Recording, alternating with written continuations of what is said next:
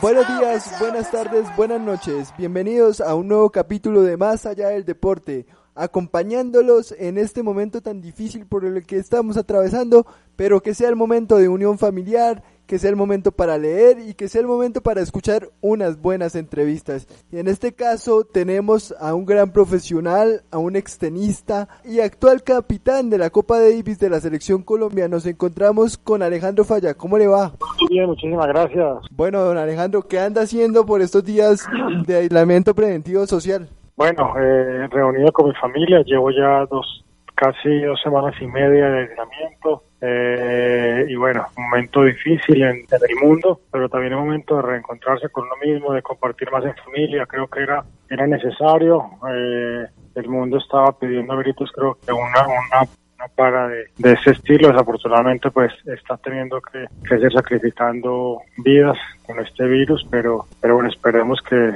que la gente salga fortalecida de, de este momento. Claro, y nos tocó prácticamente a la fuerza, pero como usted bien lo decía, el país y el planeta lo pedía a gritos. Don Alejandro, ya pasando al, al tema tenístico, Cuéntenos cuál fue la clave para que la selección Colombia venciera a Argentina teniendo en cuenta que eh, habían tres enfrentamientos previos y en ninguno la selección logró ganarle a los gauchos.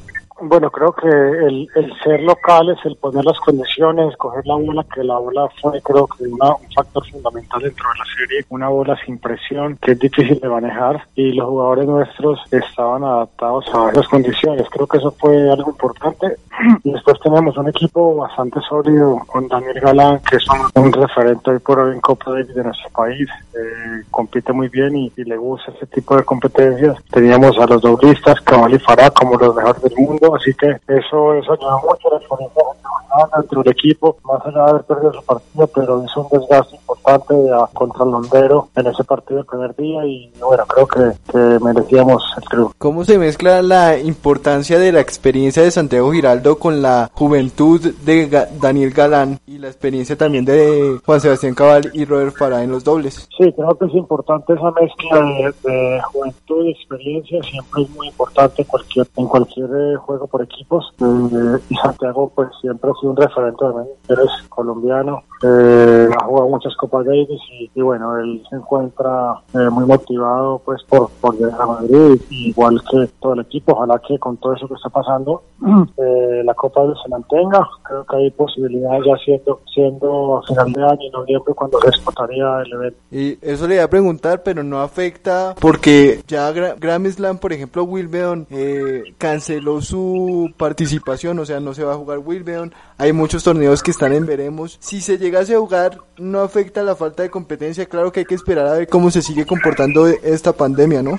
Sí, bueno, la verdad es que sí está siendo un año complicado en el tema, sobre todo en el deporte también, cancelando muchos eventos, muchas pérdidas económicas eh, por esto, bueno, y no solo en el deporte, sino también a nivel empresarial y a nivel de economía de, cada país. Así que vamos a tener que acomodarnos y ajustarnos a lo que vaya pasando. Lo importante, lo primordial es que este virus se acabe pronto, que, que se acaben esas pérdidas humanas, que la gente se recupere, los que están infectados se recuperen y, y, que ojalá que se pueda recuperar algo el calendario que queda en el segundo semestre, porque la verdad es que hace falta el deporte no solo para, para nosotros deportistas, sino para la gente. La gente del día a día le encanta ver deporte, es una forma de, ver cosas positivas, de alegrar, de alegrar el, alma y ojalá que se nos dé. Alejandro, una, una pregunta. Eh, aunque los atletas se mantienen entrenando en casa, ¿cómo hacer para agarrar el ritmo lo más pronto posible? Porque claro, uno entrena en, en casa, pero me imagino que no es lo mismo que estar en competencia permanentemente. Sí, creo que los, hay muy pocos deportistas que tienen la oportunidad de de hacer su deporte en casa.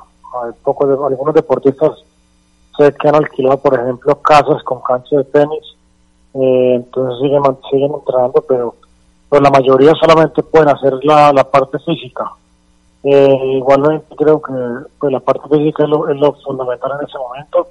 Eh, igual van a tener también tiempo de, de prepararse en la parte tenística muchos deportistas eh, antes de que empiece el calendario pues de torneos normales. Entonces, eh, todo el mundo está despreocupado, primero cuidándose mucho de, no infectarse y segundo, prepararse físicamente eh, de la mejor manera para, para que una vez arranquen los torneos, pues poder estar al 100%.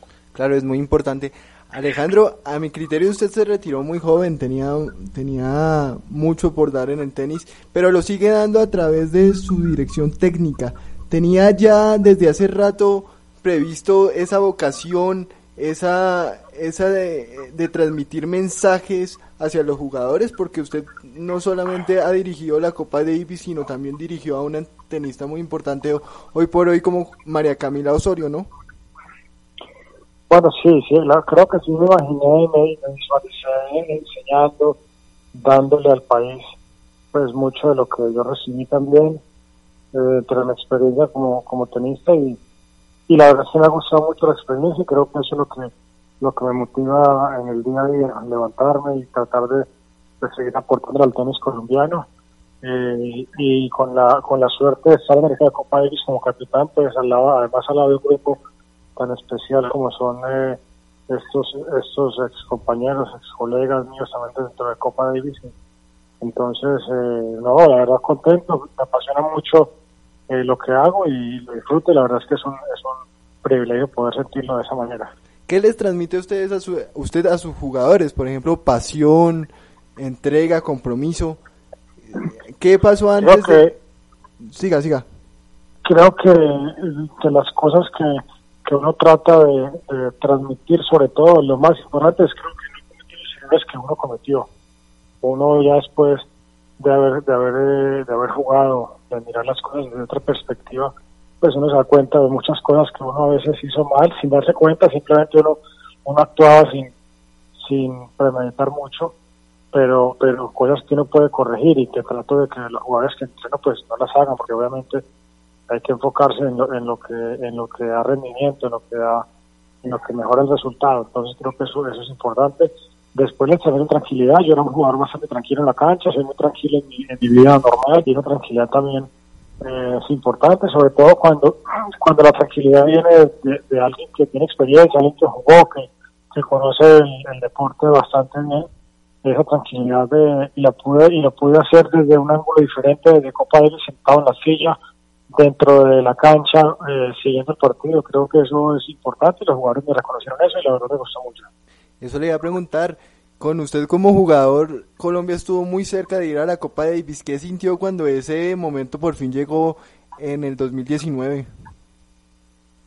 Bueno, lo, lo viví, la verdad, esta Copa Davis la vi como jugador más y no, no me esperaba vivirlo de esa manera porque no sabía cómo iba a tomarlo, cómo iba a ser y, la verdad lo sentí como, como si hubiera jugado yo.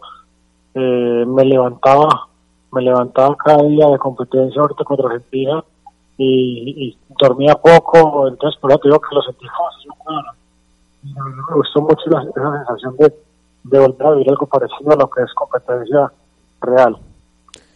Y bueno, la última pregunta y para meterme ya en lo que fue su carrera como profesional, como extenista. Eh, Alejandro, ¿cómo analiza el momento del tenis colombiano? Bueno, eh, quizá es, un momento otra vez de transición después de, haber tenido un momento muy, muy importante cuando estuvimos eh, González, Giraldo y yo top 100, eh, que fue algo histórico, tener tres top 100 en el mismo momento, jugando los torneos más importantes, creo que fue algo muy, muy, muy lindo. Eh, hoy por hoy no hay ningún jugador top 100, pero, pero viene, viene jugadores con bastante potencial. Daniel está muy cerca de, conseguirlo. Eh, está a 140 del mundo más o menos. Tiene un potencial para estar metido en el top 50 sin ninguna duda. Viene Nicolás Mejía por detrás también, es jugador joven con gran, gran talento. Eh, en mujeres está Emiliana Arango, eh, que es la, que, la niña que entra actualmente, que es de Medellín está en el equipo Colsanitas, María Camila Osorio también, que la entrené hasta el año pasado, eh, también está en el equipo Colsanitas, entonces creo que hay, hay dos o tres jugadores en la rama masculina y femenina que, son los que van a tomar el relevo de los, de los jugadores con la experiencia que hay hoy en día. Bueno, usted comienza en el tenis profesional o empieza a jugar a partir del 2000. En el 2001 lo entrena su papá. ¿Qué tal esa experiencia de que padre e hijo, además porque su papá Jorge es entrenador de tenis, ¿no? Sí, me, empecé a jugar tenis con mi papá realmente. Eh, él competía, jugó, jugó, una Copa Davis contra Venezuela eh, alguna, en alguna oportunidad. En, Colombia pues también jugaba bastantes torneos y era de los mejores en Colombia. Eh, y por eso fue que empecé a jugar, me llevaba a los torneos, lo veía competir y creo que eso me motivó muchísimo. Y después él fue el que me enseñó, me fue llevando poco a poco hasta que yo ingreso al equipo Pulsanetas con 14 años y ahí ya otros entrenadores empiezan a aportar en mi vida también como, como tenista. Eh, y la verdad es que el haber, sí, el haber compartido con mi papá eh, fue bastante importante dentro de la carrera. O sea que se puede decir que su pasión por el tenis viene heredada por su familia, ¿no? Sí, sin ninguna duda. Creo que eso fue, eso fue así. En el 2004 usted gana un Grand Slam Junior. Roland Garros, cuéntenos cómo fue esa experiencia, qué sintió. Eh, fue muy importante, marcó su carrera sin lugar a dudas, ¿cierto? Sí, ese título fue en 2001 eh, con Carlos Salamanca. El doble, ganamos el doble juvenil ese mismo año yo estuve estuve cuarto del mundo a nivel juvenil. Y el doble gané con Salamanca en 2004. Eh, cuando fue eh, después también ese mismo año paso la, la, la quali y gano un partido y en segunda ronda juego contra Federer por primera vez eh, pero ese partido ese, esa final de dobles de con Salamanca en Junior pues también fue algo importante para mí. Creo que eso, eso, el tener ese pasado en casa pues siempre es especial. Y, y estar cuarto del mundo fue como un gran impulso para usted eh, cuando terminó su etapa de Junior pasar luego al profesionalismo, ¿cierto? Sí, claro que sí, así es. Eh, eso me, pues me demostraba a mí, a mí mismo que, que tenía cualidades y, y capacidad de, de, ser un buen tenista, de, de jugármela por ser profesional, porque también estaba la, la posibilidad de ir a una, universidad. Pero los resultados, los buenos resultados pues, me marcaban el camino y al final me decidí por, por ser profesional a corta edad. Luego usted vuelve a Roland Garros, consigue un triunfo muy importante y luego cae en segunda ronda. Cuéntenos, cre creo que en esa ocasión fue contra Roger Federer en segunda ronda de Roland Garros. No, contra, contra Federer fue Wimbledon en ese 2004. En Roland Garros es cuando fue mi primer Slam. Paso la quali, eh, ganó a Christian Bles, un danés que estaba 40, 50 del mundo, y pierdo contra David Malbandian eh, en cuatro sets. Le gané el primer set, después perdí no, otros tres sets.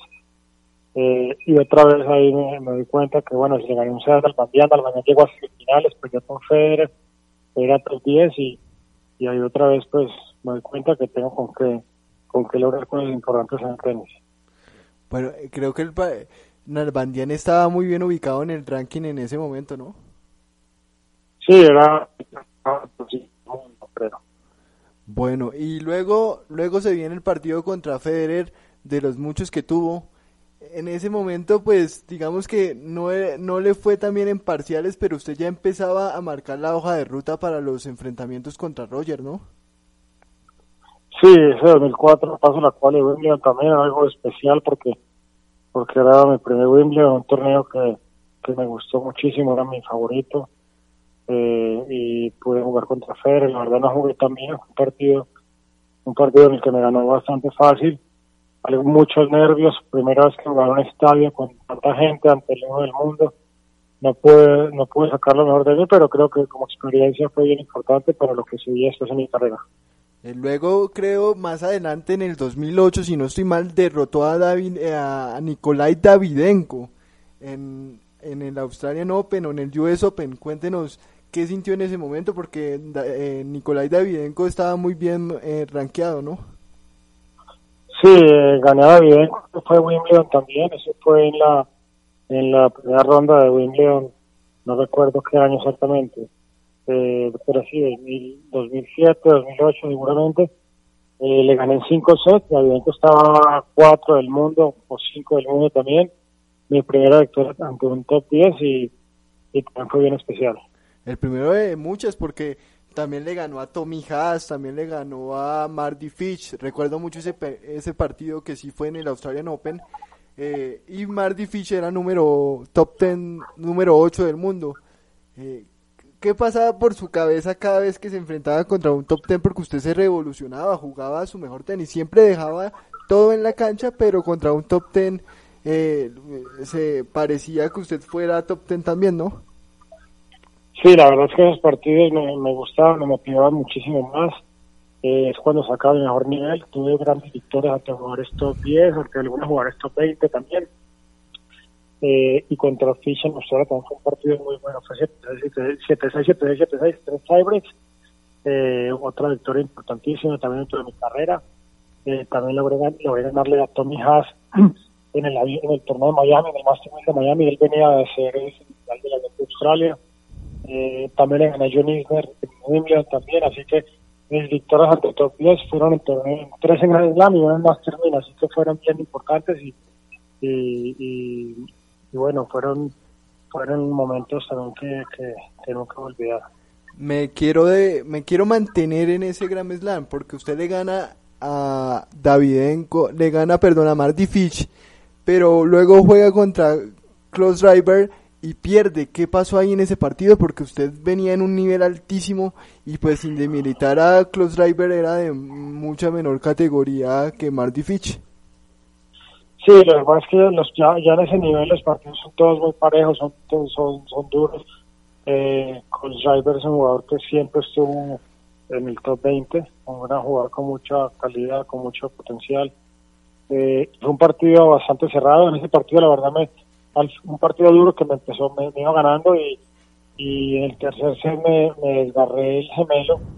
Terminé el partido así, pero después de eso tuve que parar eh, un mes y medio, dos meses. Me, me desgarró el gemelo y, y, bueno, me lesioné ese partido después también, pagando también un poquito el esfuerzo contra, contra Marty. Y bueno, eh, tal vez el partido que Colombia más recuerda, pues usted tuvo muchas fa faenas muy memorables 2010 Wimbledon, segunda ronda. Roger Federer, cancha central. Cuéntenos, cuando usted le ganó por eh, en la primera ronda y se enteró que le tocaba a Federer, ¿qué sintió? Bueno, eh, ya había jugado varias veces contra él. Creo que creo que en ese momento habíamos jugado tres veces en un mes. Bueno, dos veces y esa es la tercera, el tercer enfrentamiento. Hemos jugado en Roland Garros. Después me ganó en Halle, primera ronda de Halle y después me, me toca enfrentarla nuevamente, así que pues lo que pero lo que primero que dije fue que qué mala suerte tengo de enfrentarnos en, en un mes en torneos importantes. Eh, por otro lado, la experiencia era, era buena y, y, bueno, ya después de haberle enfrentado varias veces me veía con algo de posibilidades de hacer un partido más cerrado. Eh, y así fue, tuve, tuve, lo tuve muy cerca de ganarlo. Bueno, lo tuvo, sí, lo tuvo match point. ¿Qué pasó en ese partido? Porque uno dice, falla le va a ganar a Roger Federer, lo tuvo a un punto, ¿qué pasó? ¿Qué pasó por su mente? ¿Por qué no se cerró ese partido? Bueno, era un partido en el que iban ganando 2 sets a 0, el tercer set tengo cuatro iguales, eh, tengo tres bolas de quiebre, 0.40 para, para haber servido por el partido en el tercer set, se escapa de esas oportunidades, pierdo ese set, y el cuarto set voy 5-3 arriba, eh, sacando, y creo que en ese momento la verdad eh, me faltó un punto haber, haber, haber, pensado un poquito más en la estrategia, en cómo quería jugar cada punto y, enfocarme en eso. Es, es, inevitable pensar que le vas a ganar a Federer, que lo tiene cerquita.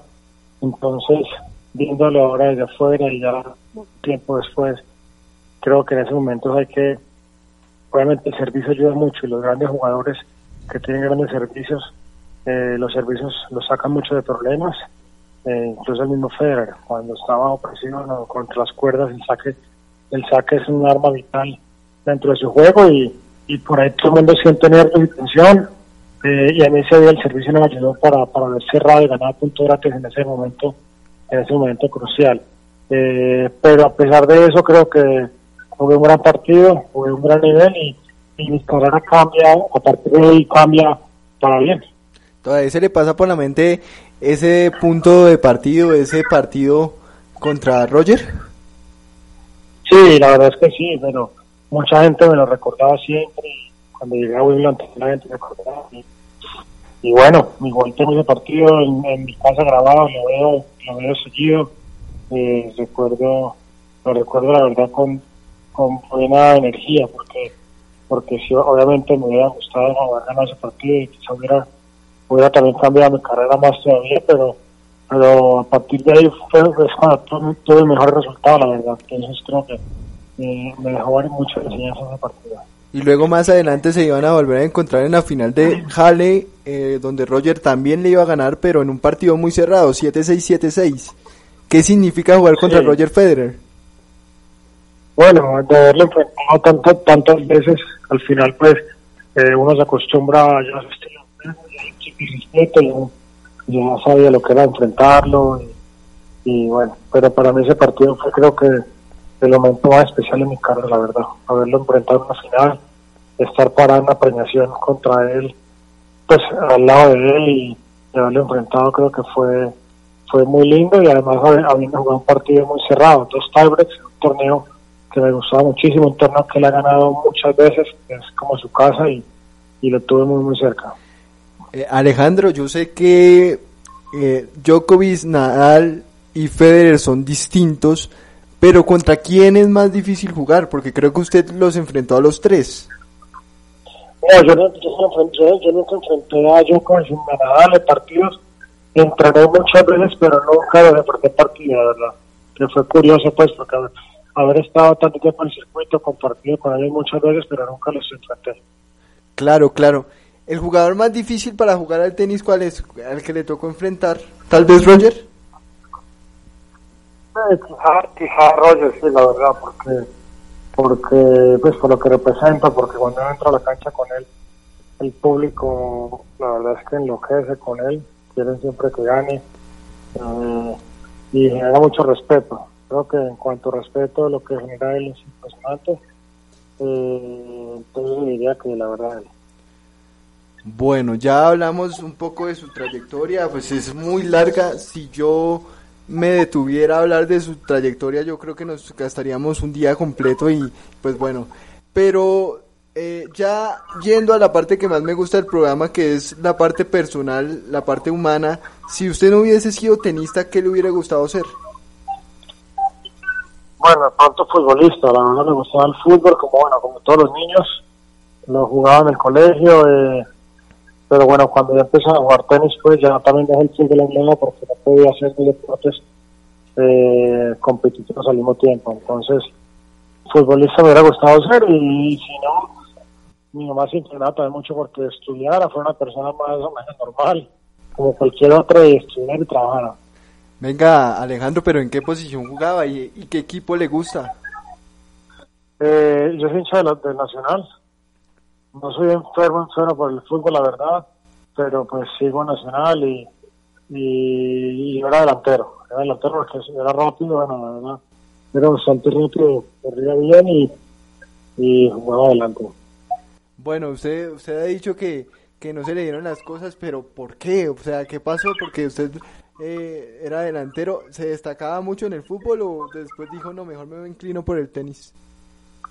No, hacía las dos, al principio las dos cosas, pero llegó un momento que tenía que decidir eh, o inclinarme por alguno de los dos deportes y obviamente pues tenía el tenis más en mi sangre por mi papá, por porque aparte mi papá es entrenador entonces como que respirábamos tenis en casa más que fútbol, entonces eh, esa fue la razón por la que terminé jugando tenis, pero, pero el fútbol me gustaba, la verdad. Bueno, Alejandro, yo sé que su superficie favorita es la cancha dura, pero también le iba muy bien en otras. Eh, eh, ¿Por qué se desempeñaba bien en toda cancha que jugaba?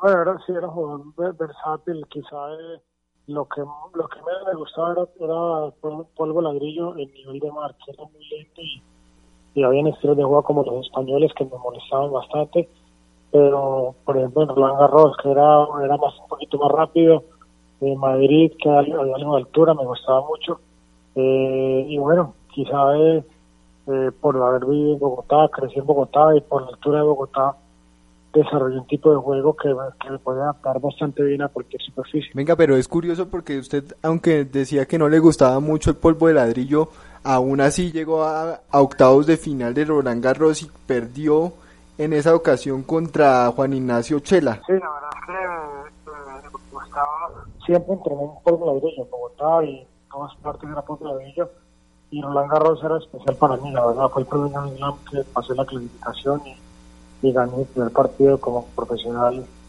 en torneos, en torneos grandes. Eh, y tuve un Roland Garros eh, llegando a de final contra Chela, iba también dos sets a uno ganando, quiebra arriba, Chela es un jugador pues, que hizo dos veces cuarto de final en Roland Garros, estuvo top 20, ganó varios ATPs, un jugador eh, pues, bastante bueno, y jugamos un partido muy cerrado, cinco sets, que fue una oportunidad importante que se me escapó para llegar al cuarto de final y hubiera enfrentado a Y ese partido sí que fue especial porque usted se volvió a meter dentro del top 100. Alejandro, para usted, ¿qué es más importante, la parte física o mental? ¿O en el tenis eso va mitad y mitad? No, creo que hoy por hoy la parte mental es, es, lo más importante. Obviamente hay que tener algo de talento, facilidad, eh, pero pero si uno habla pues de los del top 100 o del top 50, eh, el nivel tenístico realmente es muy parecido. Obviamente los, los mejores marcan algo de diferencia también en la parte técnica, pero pero el nivel es muy parecido y la parte mental juega un papel muy, importante. Oiga, ya hablamos un poco de su papá y su familia. ¿Qué tal tomó la decisión de que usted fuera tenista? Porque me imagino que fue muy duro para sus, su esposa, sus hijos, porque claro, tienen que hacer muchos sacrificios, ¿no? Sí, la verdad es que no es fácil, pero bueno, yo conocí a, mi esposa, la conocí pues cuando ya jugaba, ya tenía, yo tenía 24 años, así que eh, ella ya sabía, pues ya, ya, ya tenía clarísimo lo que lo que estaba haciendo y lo que iba a hacer y, simplemente se fue acostumbrando y adaptando a, que yo viajaba mucho, que tenía que estar por fuera y una vez nací, nació mi primer hijo, pues él viajaba con nosotros a los torneos y, eso lo hacía un poquito más fácil. ¿Qué le molesta a Alejandro Falla? ¿Qué me molesta? Quizás las injusticias. Me gusta, me gusta ser justo, me gusta que sea justo con, con las personas y, y creo que es lo que más me molesta el entrenador o jugador que más con el que más recuerdos tiene? Quizá con Federer, seguro, por haberlo enfrentado. Creo que fue lo mejor que más enfrenté. Eh, ¿Cómo quiere que lo recuerden a usted más adelante las eh, generaciones futuras? Bueno, como un, como un buen jugador, como un referente dentro del tenis colombiano eh, y como una buena persona que quiere siempre ayudar, dar lo mejor de mí y que quiere seguir aportando al deporte en Colombia. Oiga, Alejandro, ¿qué le faltó en su carrera como tenista? Bueno, quizá ganar, ganar algún título de torneo ATP.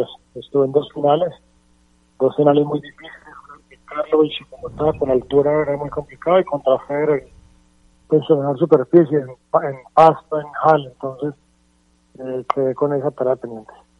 ¿Por qué? Porque a veces se dificulta jugar tanto contra los tenistas zurdos. Bueno, porque la mayoría son derechos. Los los tenistas son derechos y uno entrena con derechos, eh, eh, se juega la mayoría de partidos contra diestros y, y jugar contra un zurdo pues es totalmente lo opuesto, así que eso es lo que hace la, la dificultad. Le voy a mencionar tres jugadores y usted me los define en una sola palabra, ¿listo? Boris Baker, Pete Sampras y Roger Federer. Baker, pasión. Sampras, eh, eh facilidad y de perfección. Entiendo que su jugador sus jugadores favoritos es Pete Sampras, son Pete Sampras y Boris Baker. ¿Qué tiene Alejandro Falla de ellos dos? Bueno, la verdad que poco. Me gustaba mucho, me gustaba mucho eh, cómo jugaban y sobre todo porque cuando yo empecé a jugar tenis eran, eran los referentes en ese momento, ganaban todo, jugaban muchas finales pero mi estilo era totalmente opuesto al de ellos. Yo era jugador de más de fondo de cancha, eh, bastante sólido, rápido, eh, pero pero muy opuesto a, sus estilos de juego. Eh, su relación con Miguel Tobono, creo que usted terminó jugando el tenis con él como entrenador. ¿Qué tal se la llevaban dentro y fuera de la cancha? Ah, con Miguel muy bien, con Miguel muy bien. Fue, fue un entrenador, compartí una Copa Davis contra, con él como, equipo Colombia contra Costa Rica en Bogotá. Cuando le ganamos a Costa Rica yo era el cuarto jugador del equipo. Eh, y bueno, Miguel me ayudó también mucho en ese momento y hoy tenemos una muy, muy, muy buena relación también. ¿A usted le gusta leer? Leo, sí, leo algo, no, no, no exagerado, no demasiado, pero, pero algo leo. ¿Y un libro que le guste para que nos recomiende a, a, a los oyentes y a todos los que los que estamos aquí en esta entrevista? Bueno, eh, eh, el coronel lo tiene que escribir. Me gusta mucho de, de, García Márquez, he leído varios. Cien años, de soledad me parece un libro espectacular, la verdad. Bueno, Alejandro, ya para terminar, eh, ¿cómo se eh, describiría usted en una sola palabra? tranquilidad. Y esa tranquilidad fue la que lo llevó a triunfar. Alejandro Falla, muchísimas gracias por su tiempo aquí en Más Allá del Deporte. Un placer haberlo tenido. Muchas gracias y bueno, que no sea la última vez, ¿no? Bueno, mil gracias, hombre, que esté muy bien. Bueno, era Alejandro Falla en estos tiempos de cuarentena, en estos tiempos de aislamiento social preventivo. Ya sabe, hay que quedarse en casa, hay que lavarse las manos y sobre todo escuchar este excelente programa porque eh, conocimos un poco más de Alejandro Falla, un buen señor y un gran tenista. Entonces nos volvemos a escuchar en una próxima oportunidad. Hasta la próxima.